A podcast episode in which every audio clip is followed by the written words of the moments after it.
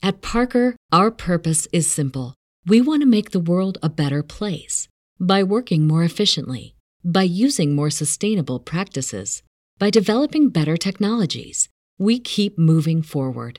With each new idea, innovation, and partnership, we're one step closer to fulfilling our purpose every single day. To find out more, visit parker.com/purpose. Parker, engineering your success.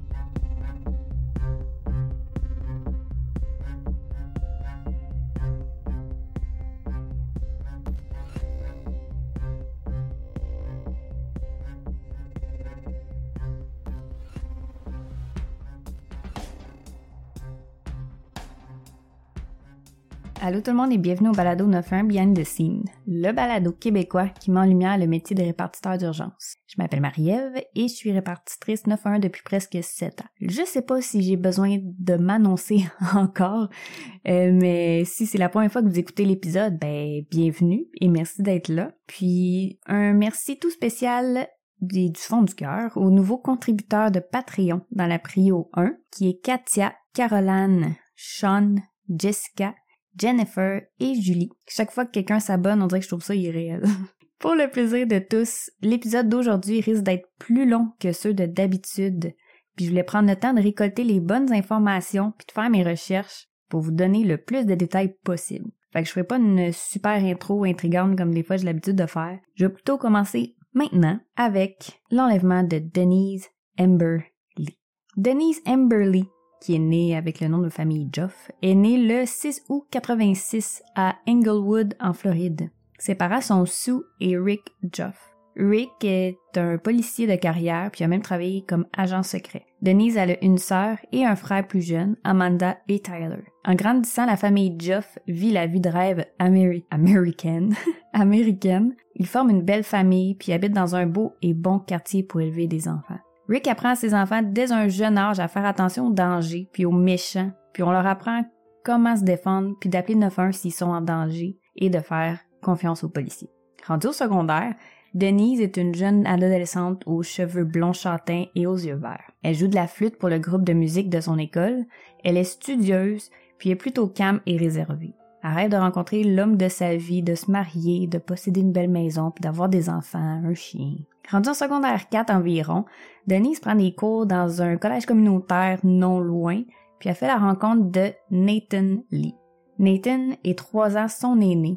Il est populaire, il est capitaine de l'équipe de baseball. Le fameux couple typique qu'on voit dans tous les films d'ados. À leur première Saint-Valentin, Nathan donne une jolie petite bague avec des cœurs à comme 40 dollars que Denise a jamais enlevé de son doigt. En 2005, Denise termine le secondaire et le couple veut déménager dans une maison euh, pour que Denise puisse aller au collège. Par contre, euh, pas, pas, très longtemps avant, ils apprennent que Denise est enceinte. C'était pas planifié, mais ils sont vraiment contents. Nathan demande Denise en mariage, puis se marient à l'âge de 19 et 21 ans. Même si elle a une nouvelle bague de mariage, Denise continue quand même à porter sa fameuse bague dans son autre doigt, parce qu'elle y tient plus que tout. Et vous allez voir, la bague a une signification importante dans l'histoire. En 2006, Denise met au monde un petit garçon du nom de Noah et un an plus tard, c'est au tour de leur deuxième fils, Ada. La famille n'avait pas beaucoup d'argent, Denise était maman à la maison, puis Nathan travaillait trois jobs, mais il était super heureux. En 2008, ils ont trouvé une belle maison à Northport, en Floride, puis c'est une maison, en fond, qu'ils louaient. Puis si le nom de la ville de Northport vous dit quelque chose, c'est parce qu'on a entendu parler dans les nouvelles l'année passée euh, dans le cas de Gabi Petito, c'est dans cette ville-là que les parents de Brian, euh, son copain à ce moment-là, qui habitent. Rick, le père de Denise, était pas très chaud à l'idée que sa fille emménage dans ce quartier-là. C'était pas un mauvais quartier, loin de là. Le taux de criminalité était bas, puis la ville était plutôt tranquille. Mais avec le crash en immobilier cette année-là, ce qui paraît, les maisons étaient à moitié construites, donc pas très sécuritaires selon Rick, puis il y avait comme un mauvais feeling, puis il avait peut-être raison.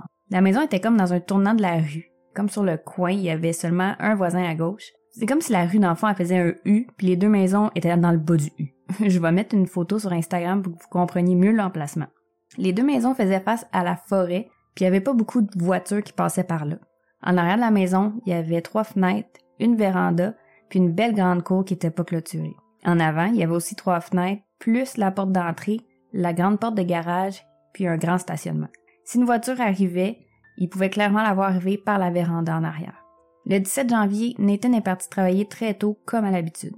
Denise, s'est réveillée un peu plus tard, puis elle a commencé sa petite routine avec ses deux garçons. À sa pause, vers 11h09, Nathan appelle sa femme qui est en train de couper les cheveux de Adam dehors, dans la véranda. Ils ont parlé de la température, d'à quel point il faisait moins chaud que la veille, hein, on est en Floride, on n'oublie pas, et que la petite brise faisait beaucoup de bien.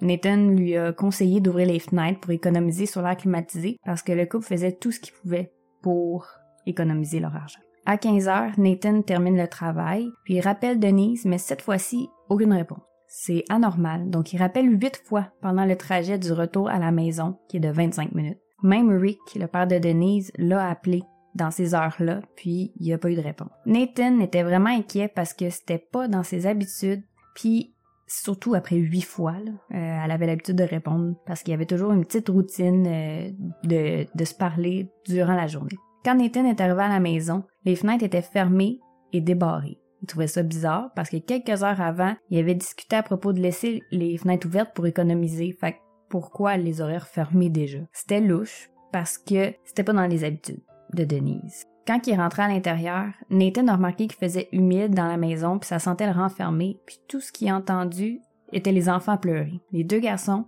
étaient dans une bassinette. Il a fait le tour de la maison en cherchant Denise, mais rien. Il a trouvé ses clés et son téléphone sur le divan, puis son sac à main était sur la table de la cuisine. Il y avait même une chaise haute qui avait été laissée de travail dans la cuisine, puis ça, ben, elle arrangeait toujours. Nathan savait qu'il y avait vraiment quelque chose qui clochait, puis il était vraiment inquiet. À 15h29, il appelle le 911. J'ai seulement quelques secondes de cet appel, je vais quand même vous faire écouter. emergency? Uh, yes, um, I'm at 7912 uh, Tor Avenue. Uh, I just got home from work and my wife, I can't find her. My kids were in the house and I don't know where she is. I've looked every single place. Nathan explique qu'il vient d'arriver à la maison puis qu'il trouve pas sa femme, il a regardé partout puis ses enfants y étaient tout seuls. Nathan appelle ensuite Rick, le père de Denise, puis il pose plein de questions. Il se met en mode enquête, clairement, il a fait ça toute sa vie, mais là ça touche sa propre fille puis les fils doivent probablement se toucher. Il a même appelé le chef du département parce que c'était pas son secteur pour le supplier de les aider. À 16 heures, l'enquêteur Morales est arrivé à la maison d'Ellie. Il trouve aucune trace d'effraction ni de signe qui pourrait laisser croire qu'il y avait eu de la violence. Le voisin immédiat était absent, mais une adolescente qui venait rendre visite à des membres de sa famille était seule dans la maison durant l'après-midi. Elle a expliqué à l'enquêteur Morales qu'entre une heure et deux heures en après-midi, elle a vu par la fenêtre une Chevrolet verte Camaro qui a passé plusieurs fois devant la maison. Elle s'est dit que la personne devait être perdue, mais elle trouvait ça étrange qu'il fasse le tour plusieurs fois. Elle s'est dit que s'il allait repasser une autre fois, elle allait aller dehors pour lui demander comme qu'est-ce qu'il faisait là. Mais finalement, il est rentré super lentement dans le stationnement chez Denise. Le chauffeur avait regardé Jennifer, puis les deux ils ont fait un eye contact. Elle le trouvait bizarre, mais elle s'est dit qu'il devait venir rendre visite, puis est rentrée dans la maison en barrant la porte derrière elle. Une quinzaine de minutes plus tard, Jennifer a entendu le moteur de la voiture démarrer, puis elle a regardé par la fenêtre. Elle a vu la Chevrolet passer devant la maison, puis le chauffeur semblait seul. Ce chauffeur était Michael King. Michael King est né en 1971, puis c'était un homme sans histoire. Quand il a, a eu six ans, il jouait avec ses frères et sœurs dehors dans la neige. Il s'est fait tirer par une motoneige que son frère conduisait. Lui en traîneau. Pour pouvoir glisser en bas de la colline, il devait lâcher la corde, mais Michael l'a pas fait. Donc, il a gardé la corde dans ses mains puis il a atterri tête première sur un poteau. Il y avait du sang partout, puis il était inconscient. Sa famille pensait même qu'il était mort. Mais finalement, ils l'ont transporté à l'hôpital où sa vie était hors de danger. Par contre, Michael a eu des séquelles suite à cet incident-là. Puis en première année du primaire, il a été diagnostiqué avec un trouble d'apprentissage, puis il avait pas beaucoup d'amis à cause de ça. Rendu au secondaire, il a décidé de lâcher l'école parce qu'il était vraiment tanné, puis il s'est inscrit dans un cours de plomberie qui a vraiment réussi haut la main, puis sa carrière elle a débuté comme ça. Michael a rencontré une femme du nom de Danielle et ils sont tombés en amour. Ils se sont mariés, ils ont un petit garçon du nom de Matthew. Mais la relation avait son lot de problèmes, donc le couple a finalement divorcé. Michael et son fils étaient très proches. Matthew l'aidait à lire et à comprendre des trucs, puis ça aidait beaucoup Michael. Par contre, socialement parlant, Michael avait encore de la difficulté à se faire des amis ou à entretenir des relations amicales. Il s'était mis même à inventer des histoires pour paraître plus normal entre guillemets aux yeux des autres. Du genre qui était danseur nu, euh, ou qui était ami avec des célébrités, ou euh, parler de voyages qu'il avait jamais fait. Il mentait tellement qu'il était rendu à croire ses propres mensonges. Il faisait beaucoup d'argent, sortait souvent, puis était populaire auprès des femmes, ça c'était vrai. Il aimait les femmes plus jeunes, aux cheveux longs, minces, environ 5 pieds, 5 pieds 2. Michael, quant à lui, avait les cheveux blonds qui bleachaient comme la pointe et de grands yeux bleus que les femmes aimaient particulièrement. En 2008, à l'âge de 36 ans, Michael a entretenu une relation avec la femme de son meilleur ami John. Déjà qu'il n'avait pas beaucoup d'amis, il venait de perdre un des seuls qu'il avait. Celui-ci a demandé une interdiction de contact puis est parti vivre ailleurs avec sa femme. Michael s'est retrouvé toute seule, sans amis, puis il était divorcé depuis environ 10 ans maintenant, puis il s'ennuyait de vivre dans une relation sérieuse. Il a finalement rencontré Jennifer Robb. Euh, il croyait avoir rencontré son âme sœur à ce moment-là, puis qu'il allait passer le reste de sa vie avec elle. Il l'aimait éperdument. Malheureusement, après quelques mois, Jennifer l'a quitté. Michael souffrait d'acouphènes dû à son accident quand il était jeune, puis ça le rendait irritable. Donc la relation était vraiment pas facile, puis Jennifer assez tannée. Au travail, il manquait souvent des journées, puis il mentait toujours à propos du pourquoi, puis la compagnie a finalement décidé de le congédier. Michael avait perdu la femme de sa vie, son travail, puis même Matthew, qui était rendu à 12 ans, a décidé d'aller vivre avec sa mère au Michigan. Michael s'est senti abandonné puis c'était un moment vraiment difficile pour lui, il était en dépression. Le matin du 17 janvier 2008, la voisine de Michael l'a vu sortir de son stationnement. Vers midi, il est allé au chantier avec un ami pour se pratiquer, puis vers 13h30, ben, il était retourné sur la route, il écoutait de la musique, puis il était dans ses pensées. Michael il habitait à 12 minutes de la maison de Denise Emberley. Sa maison était à vendre parce qu'il était en train de faire faillite, donc on ne sait pas pourquoi il était vraiment dans le secteur. Peut-être qu'il cherchait des nouvelles maisons qu'il pourrait louer, puis c'est comme ça c'est comme ça qu'il aurait vu Denise avec ses enfants sur sa rue. On sait pas. Il a passé quelques fois devant la maison, probablement en pensant à ce qu'il allait faire ou comment qu'il allait le faire. Personne ne va jamais savoir. Euh, on sait pas comment il est entré, qu'est-ce qu'il a dit à Denise, qu'est-ce qui s'est parlé entre les deux, qui qui a fermé les fenêtres? Est-ce que c'est Denise pour laisser une trace, étant donné que son père, son père l'a vraiment éduqué à, faire face au danger? Donc, est-ce que c'est elle qui aurait voulu laisser un indice ou c'est Michael qui a fermé les fenêtres pour pas que personne n'entende les enfants crier? Mais ce qu'on sait, c'est que Denise et Michael sont sortis quelques minutes plus tard, puis Denise s'est fait forcer à monter à bord de la, de la Chevrolet Camaro en se faisant menacer par un fusil. On retourne au 17 janvier 2008. Rick était convaincu qu'il s'agissait d'un enlèvement, puis il a demandé s'il pouvait aider avec ses collègues, même si c'était pas son secteur. Très vite, la maison est devenue une scène de crime. Les patrouilleurs cherchaient partout, l'hélicoptère survolait dans les environs, puis les chiens étaient même sortis. Tout le monde cherchait Denise. À 18h14, le 911 a reçu un autre appel. Il s'agissait de Denise. Denise était attachée, puis elle avait un bandeau sur les yeux, et elle a quand même réussi à prendre le cellulaire de Michael, puis elle a composé le 911 pendant qu'elle était sur la banquette arrière et que la voiture était en marche. Quand la répartitrice a répondu, Denise était paniquée puis elle faisait que répéter qu'elle était désolée, qu'elle avait deux enfants, qu'elle voulait revoir sa famille. Je vous passe l'extrait qui brise vraiment le cœur. Je vais vous dire un peu ce qui a été dit après, là, parce que la qualité du son est très médiocre. On entend la répartitrice, Denise, puis la voix d'un homme en arrière qui est Michael. C'est très chaotique parce que Denise, elle, elle entend la répartitrice, mais Michael, lui, il entend pas. Donc, elle essaie de répondre aux questions de la répartitrice sans que Michael s'en rende compte. Je vous passe l'extrait.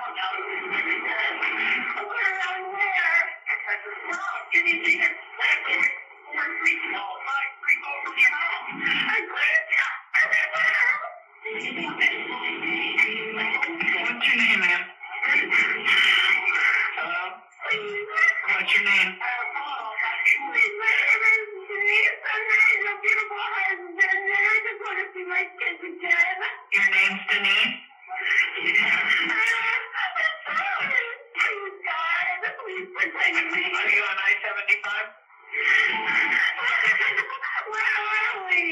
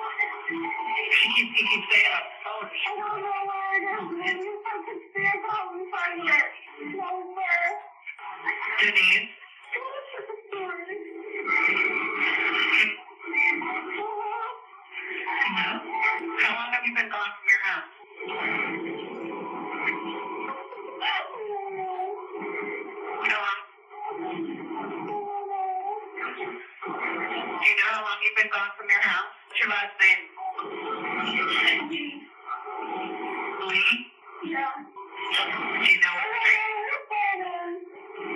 It's, your name's Denise Lee? Can you tell at all what street you're on? Do you know this guy that's with you? You don't know him from anywhere? Your address? What's your home address, you know?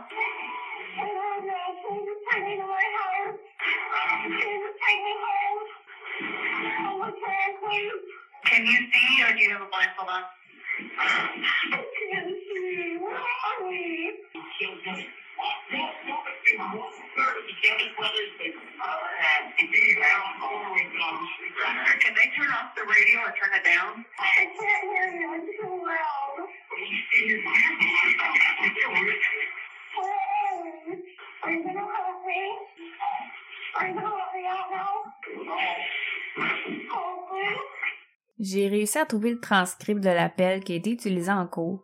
Euh, c'est pas le transcript au complet parce que la personne qui l'a retranscrit, elle, elle a pas entendu le reste, mais euh, je vais vous le partager sur les réseaux parce que au début je voulais vous le lire, mais ça fait ben trop monotone. Euh, donc euh, je vais vous le partager, mais je vais vous expliquer un peu là, ce qui a été dit. Donc c'est vraiment chaotique. Puis le, répartiteur, ben la répartitrice, ça semble vraiment pas bien comprendre ce qui se passe en arrière. On entend Denise dire je suis désolée, je suis désolée, je veux juste aller voir ma famille, je veux juste revoir ma famille. On entend l'homme en arrière qui dit pourquoi vous avez fait ça. Il dit aussi j'allais te laisser partir, puis ensuite tu vas foutre le bordel. Ça, vous allez voir pourquoi plus tard. Il cherche son téléphone, elle dit qu'elle sait pas il est où. Puis là, la répartitrice, elle lui demande des questions comme c'est quoi votre nom? C'est quoi votre adresse? À un moment donné, Denise, elle dit s'il vous plaît, je m'appelle Denise, je suis mariée à un beau mari, puis je veux juste revoir mes enfants. Je suis désolée. Puis là, ben, elle dit s'il vous plaît, mon Dieu, protégez-moi. La répartitrice, elle demande êtes-vous sur la route I-75? Puis là, Lee, elle demande à Michael on est où? Puis euh, la répartitrice, elle demande est-ce que vous avez les yeux bandés ou vous pouvez voir? Puis là, Lee, demande à Michael je vois pas où est-ce qu'on est. Fait que là, la répartitrice comprend que Denise, elle peut pas voir. Par la suite, la répartitrice, elle demande Denise, connaissez-vous ce type? Puis là, dit au superviseur qu'elle pourrait avoir le téléphone posé puis ne rien entendre de ce qu'elle demandait parce qu'il arrête pas de parler, lui, Michael, d'un téléphone. Fait que là, la répartitrice comprend que peut-être que Denise a composé 911, mais qu'elle l'entend pas les questions, parce qu'elle a de la misère à répondre aux questions, puis on peut comprendre, là, on s'entend. Elle demande depuis combien de temps qu'elle est absente de chez elle? Denise a dit je sais pas. Elle demande c'est quoi son nom de famille? Elle dit que c'est Lee. Puis après ça, elle demande euh, vous êtes dans quelle rue? Denise a dit qu'elle sait pas.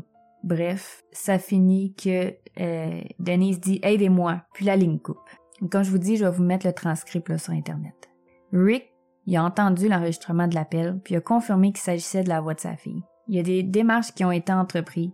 Avec le numéro de téléphone, ils ont réussi à trouver que le téléphone appartenait à Michael King, puis ils ont obtenu son adresse également. Ils ont envoyé rapidement un véhicule à la maison de Michael, puis la maison semblait inhabitée. Par contre, ils ont trouvé une couverte de Winnie the Pooh, un oreiller, puis un élastique à cheveux et du ruban adhésif avec des cheveux collés dessus. Vers 17h30 et 18h, Michael était arrêté chez son cousin Harold pour emprunter une pelle, un bidon d'essence, puis une lampe de poche, en prétendant qu'il voulait réparer sa tondeuse. Harold a vu une jeune femme dans le véhicule qui criait d'appeler la police. Il a vu que la femme était attachée, mais il a rien fait sur le coup. Il a même pas osé faire le 911 parce qu'il y avait un dossier criminel, donc quand Michael est parti, Harold il a appelé sa fille Sabrina pour qu'elle appelle la police à sa place.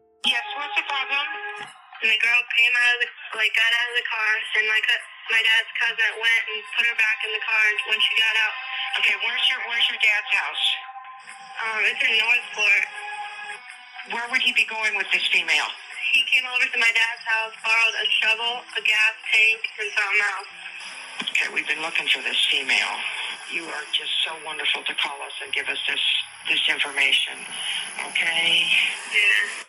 Sabrina l'a appelé à 18h23, puis elle a raconté à la répartitrice que son père lui avait dit. Puis la répartitrice lui a répondu qu'elle était génial d'avoir appelé puisqu'il cherchait cette femme. Quelques minutes après, Jane Kowalski était dans sa voiture vers 18h30 sur la route 41 quand elle a entendu un cri d'horreur provenant d'une voiture à côté d'elle, une Camaro verte.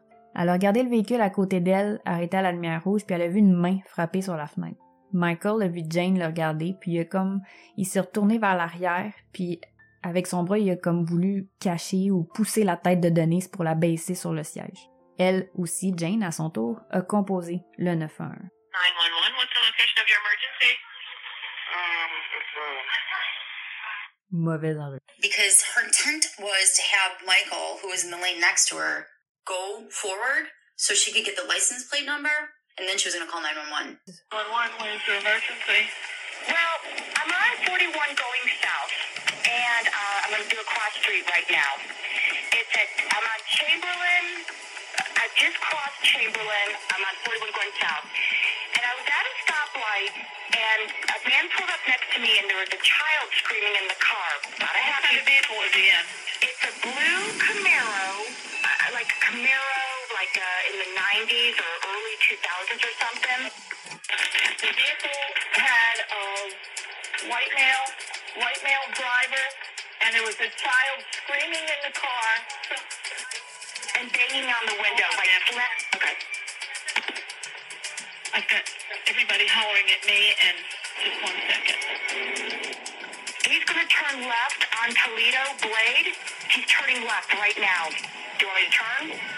Try to follow him, or Okay, does he want her to follow him? Okay, can you turn? Oh, oh.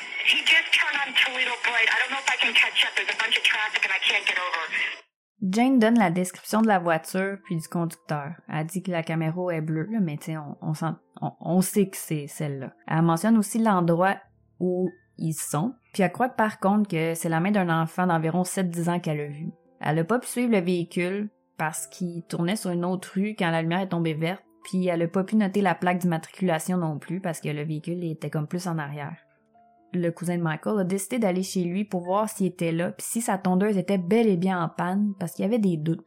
Mais pas de Michael, pas de tondeuse. Il savait que quelque chose clochait. C'est là qu'il a décidé d'arrêter au dépanneur pour faire un appel 91 anonyme. Il est environ 18h50.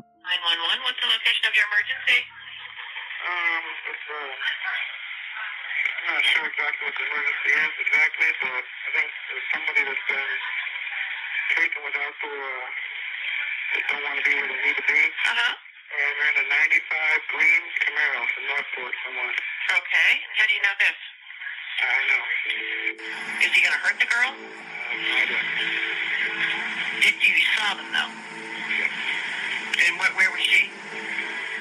Because In the car? Was she okay? it didn't look like she wanted to do that.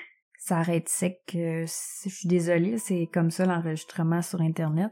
Euh, Harold explique ce qu'il a vu, puis il sait pas si la femme est en danger ou non, mais il trouvait ça vraiment inquiétant. Vers 21h15, deux policiers de Northport surveillaient l'autoroute quand l'un d'eux a aperçu une Chevrolet Camaro verte sur la route 41. Il intercepte la voiture et ordonne au chauffeur de sortir les mains dans les airs.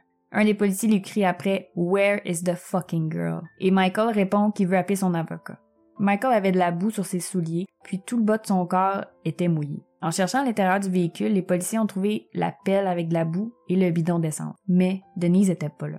Ils ont aussi trouvé également des traces de sang, puis et un autre liquide, ainsi que des cheveux sur le pare-choc avant. Les chiens pisteurs ont senti quelque chose dans les bois pendant leur recherche à environ 5 km, d'où l'appel 91 de Jane a été logé, mais il faisait trop noir, donc les enquêteurs ont pas regardé tout de suite, puis ont entrepris les démarches le lendemain. Et c'est le 19 janvier que les enquêteurs ont trouvé deux petits tas de sable avec du sang mélangé.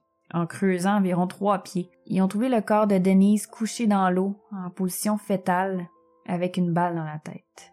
Ils ont trouvé plus loin un chandail à Denise, ainsi qu'une paire de boxers qui appartenaient à son mari et qu'elle mettait souvent. Ils ont soumis les boxers au laboratoire pour les faire tester et sont revenus positifs avec du sperme à l'intérieur et l'ADN concordait avec celle de Michael King. Et là, pour les prochains détails, âme sensible s'abstenir, gros trigger warning ici. Donc, si vous êtes facilement ébranlé, je vous conseille d'avancer environ de 15 secondes.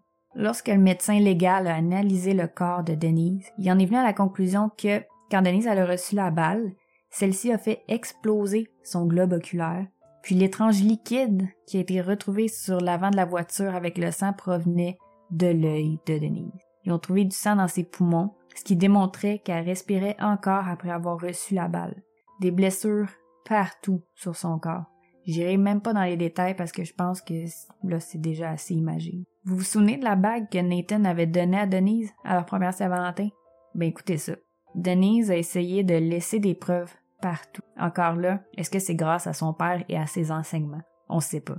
En faisant une expertise sur la voiture de Michael, ils ont trouvé la fameuse bague laissée dans une craque de la banquette arrière sous une couverture. Cette bague-là, Denise l'enlevait sous aucun prétexte. C'est clair qu'elle a laissé des preuves partout où elle allait. Michael a été accusé d'enlèvement et séquestration, viol et meurtre au premier degré. Durant le procès, le docteur Joseph Chong Sang-woo a témoigné parce qu'il a fait un PET scan sur Michael King. J'ai cherché c'était quoi PET scan en français, j'ai comme pas pu le, le traduire. Selon le docteur Wu, le PET scan a démontré une activité anormale dans son lobe frontal. Wu a conclu que cette activité anormale-là était compatible avec une lésion cérébrale traumatique. Le scan a aussi également révélé une encoche anormale dans le lobe frontal de King au sommet de sa tête. Il a témoigné que quand King avait 6 ans, il a subi une blessure à la tête dans un accident de traîneau et ses frères et sœurs ont rapporté que son comportement avait considérablement changé après cet incident.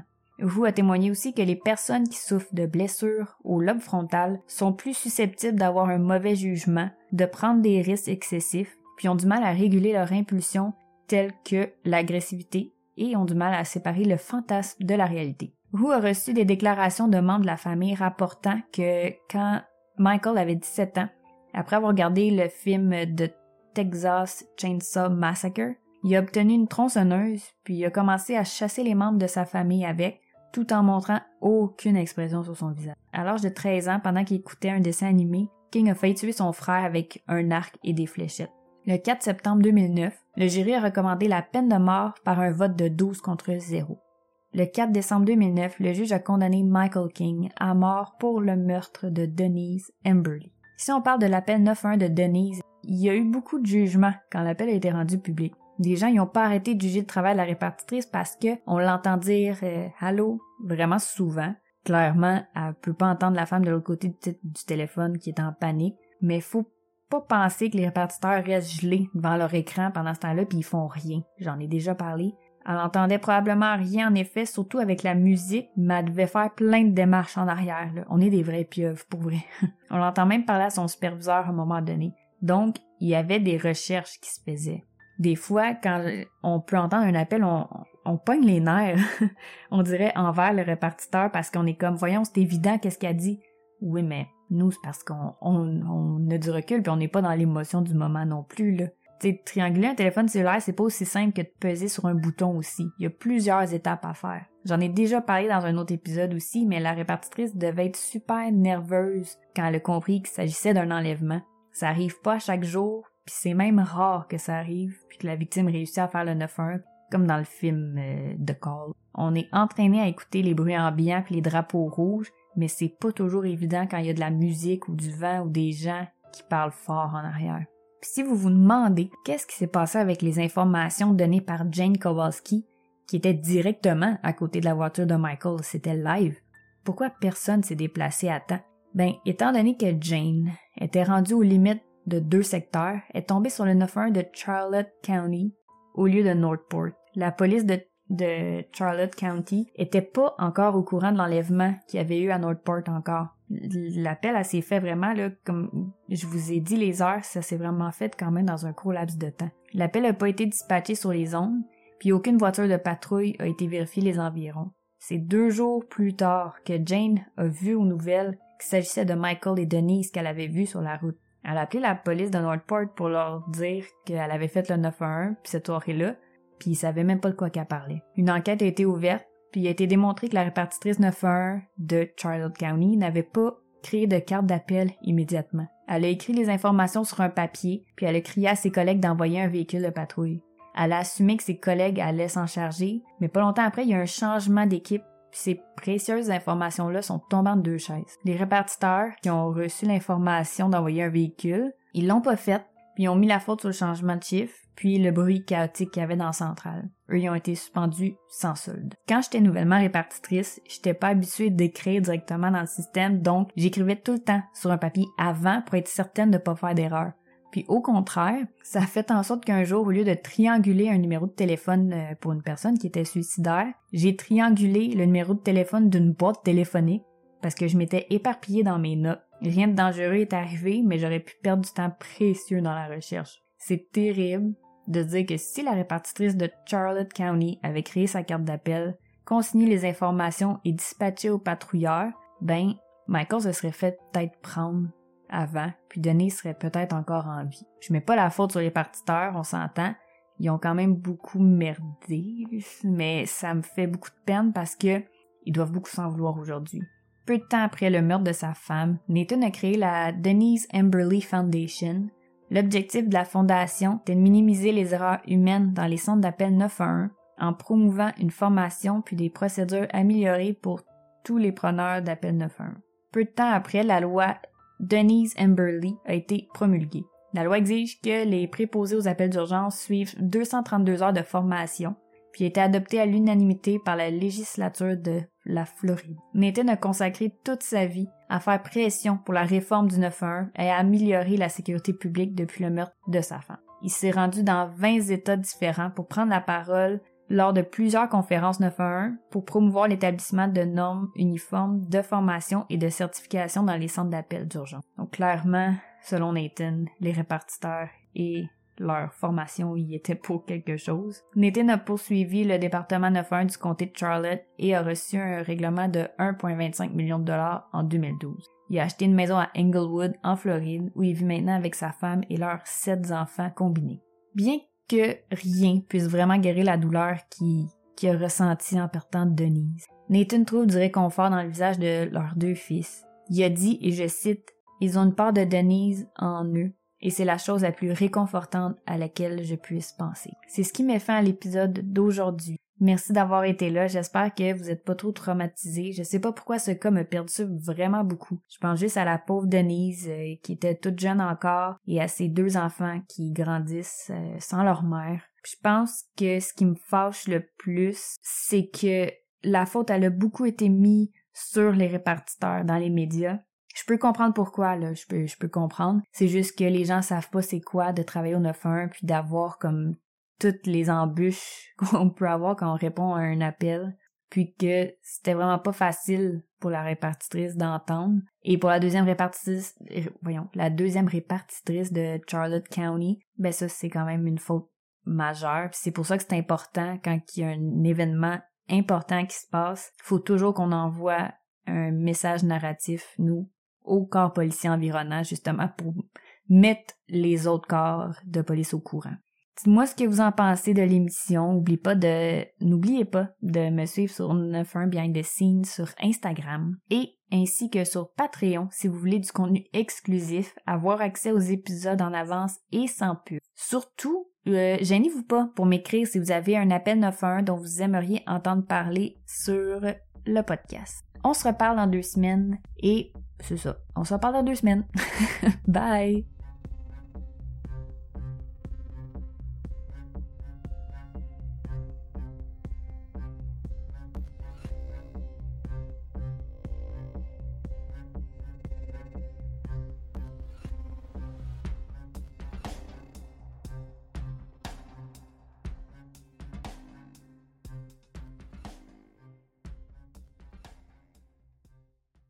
Parker, our purpose is simple.